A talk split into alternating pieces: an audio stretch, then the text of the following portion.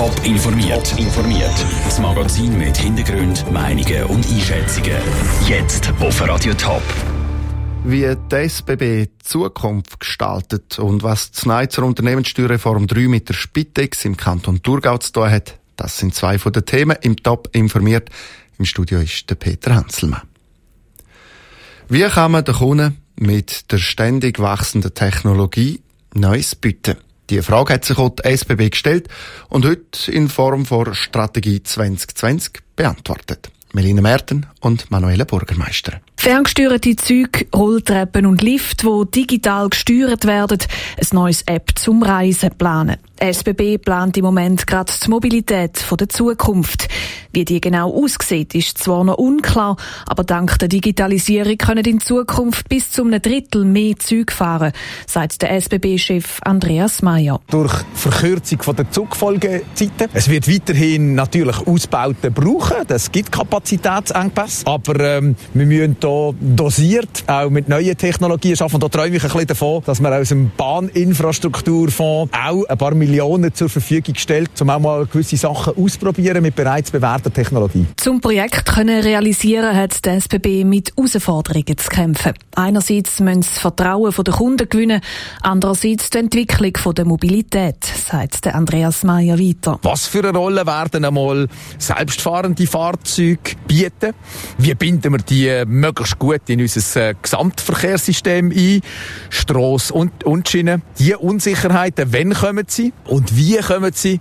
Das sind die, das sind die allerspannendsten Herausforderungen die wir haben. Die Herausforderung lässt sich der SBB auch etwas kosten. Sie investieren 12 Millionen Franken in einen Innovationsfonds. Der Beitrag von Manuela Burgermeister und Melina Merten. Die SBB geht für die neuen Herausforderungen auch Kooperation mit Google und der ETH Zürich, um so ihren Service zu steigern.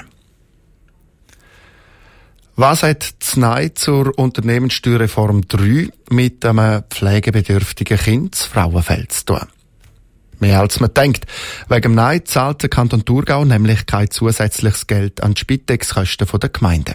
Eigentlich hätte der Kanton das Geld, wo wegen der Reform vom Bund gekommen wäre, direkt an Gemeinden weitergeben Eben, indem der Kanton höhere Beiträge an die Spitexkosten gezahlt hätte. Die finanzielle Beteiligung ist jetzt vom Tisch, bedauert Christoph Dobler, der Präsident von Spitex Thurgau. Wir haben auch vor einiger Zeit Anstoß gegeben, dass etwas in die Richtung muss gehen. Und es ist dann auch aufgenommen worden und jetzt eben mit der USR 3 halt verknüpft worden, wobei das auch kritisiert worden ist, weil Meinung ist, dass es so oder so Handlungsbedarf gibt. Und in dem Sinne ist natürlich politisch grundsätzlich offen, wie es weitergeht. Klar ist aber, der Kanton muss über Bücher, was die Beteiligung an der Spitexkosten angeht.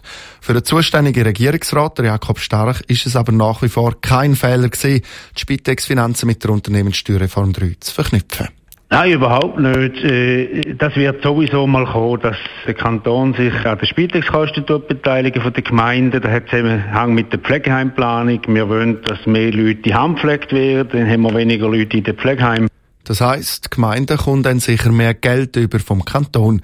Dass Beteiligung irgendwann kommt, mit dem rechnet oder Kurt Baumann, der Präsident vom Thurgauer Gemeindeverband. Wie gross sie dann wird sie, wird sich zeigen. Aber ich gehe davon aus, dass äh, der Regierungsrat nach wie vor dazu steht, die Gemeinden wollen zu entlasten.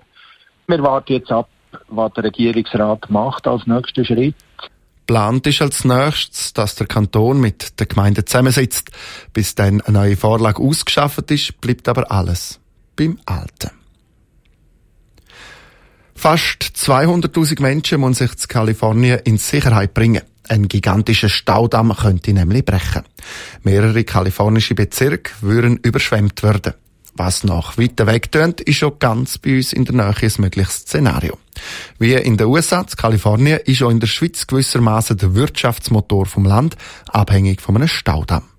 Der Silsee-Staudamm schützt die Stadt Zürich und die Region rundum. Es ist ein Szenario, das sicher den wenigsten Zürcher im Kopf umgeht, wenn sie sich in der Stadt bewegen.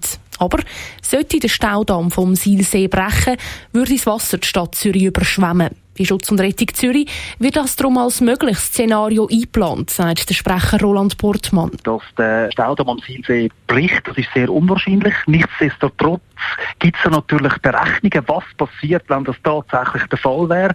Da haben wir natürlich zusammen mit unseren Partnern, mit Kanton, Stadtpolizei, mit Bund und Kanton entsprechende Konzepte in der Schublade, um möglichst gut vorbereitet zu sein, falls das tatsächlich passieren sollte. Der Staudamm ist rund 40 Kilometer weg von der Stadt. Und sollte er wirklich brechen, dann hätte das Wasser die Innenstadt von Zürich etwa eine Stunde und 50 Minuten erreicht.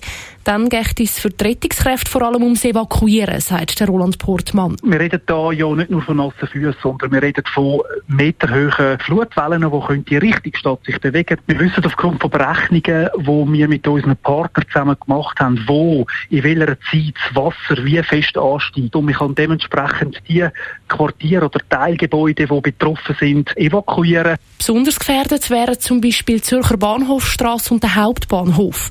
Dort könnte das Wasser auf etwa 8 Meter Höhe stehen, also bis auf drei Stockwerke. Der Beitrag von Vera Büchi. Dass es aber eben gerne nicht so weit kommt, für das wird der Staudamm beim Silsee permanent überwacht. Zuständig für das ist der Bund. Es geht um Stein, es geht ums Haus und es wird auf dem Eis gespielt. Görling. Schaffhausen soll schon bald Görling-Weltmeisterschaft der Frauen sein.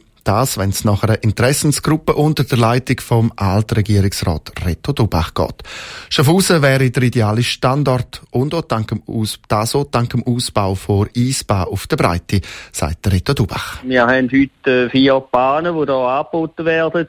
Und äh, von dort her gesehen ist da eigentlich das Herz äh, von dem äh, Girling Mekka, aber wir tun auch sehr aktiv bei uns in Schaffhausen den Girling Sport betreiben, auch die Juniorenförderung, die äh, sehr groß geschrieben ist.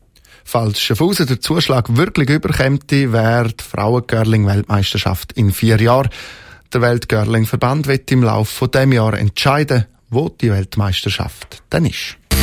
Top informiert, auch als Podcast. Mehr Informationen gibt's auf toponline.ch.